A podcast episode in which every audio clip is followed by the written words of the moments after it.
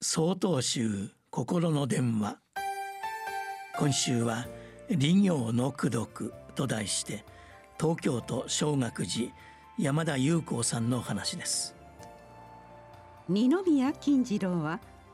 焚き木を背負いながら本を読んで歩く姿でおなじみですが勤勉で前向きで困難を糧として成長し現在も多くの人の尊敬を集める偉人です。金次郎が5歳の頃地元小田原を流れる酒川川が決壊して濁流が村を襲い田畑が全滅しました。金次郎の父は黙って畑の石を取り除き芋や豆を植えさらに困っている村人たちにためらいもなく金品を分け与えて助けました。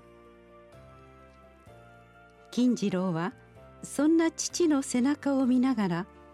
貧乏でも質素で仲睦まじい家庭で育ちました。金次郎が12歳になった時再び川が決壊します。病気だった父の代わりに土手の修復に参加しましたが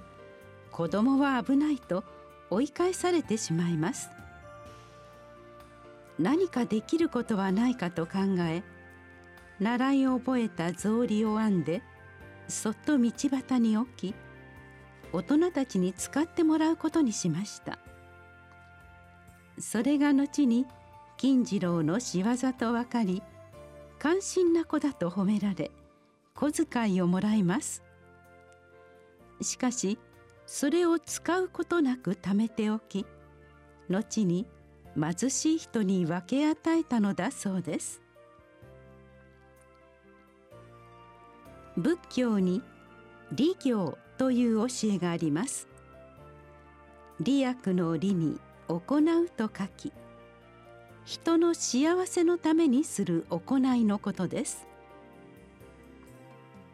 自分が今生かされているのはご先祖様や周囲の人や環境など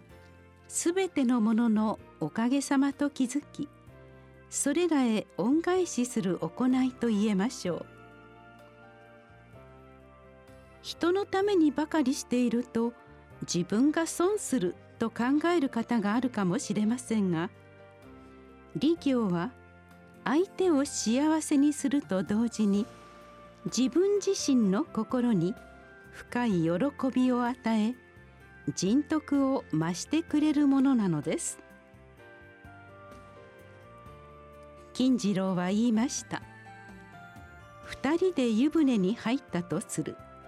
寒いので湯を己の方にかき寄せたら相手が寒かろう。反対に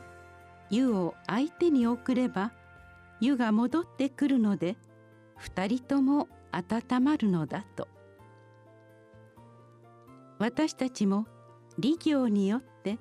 人々と共に心温まる生き方をしてまいりましょう。11月3日よりお話が変わります。